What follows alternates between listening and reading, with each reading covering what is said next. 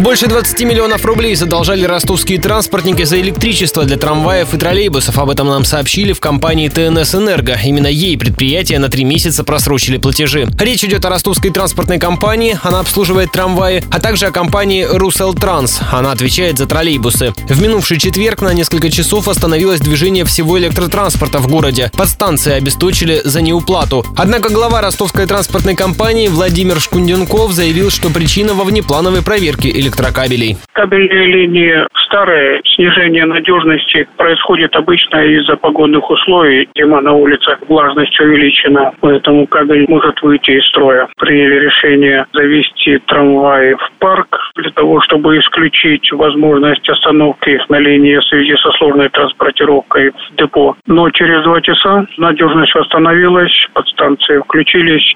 Движение трамваев и троллейбусов восстановили после вмешательства сети-менеджера Виталия Кушнарева. На погашение долгов перед энергетиками транспортным компаниям отвели 4 месяца с конца января до середины апреля следующего года.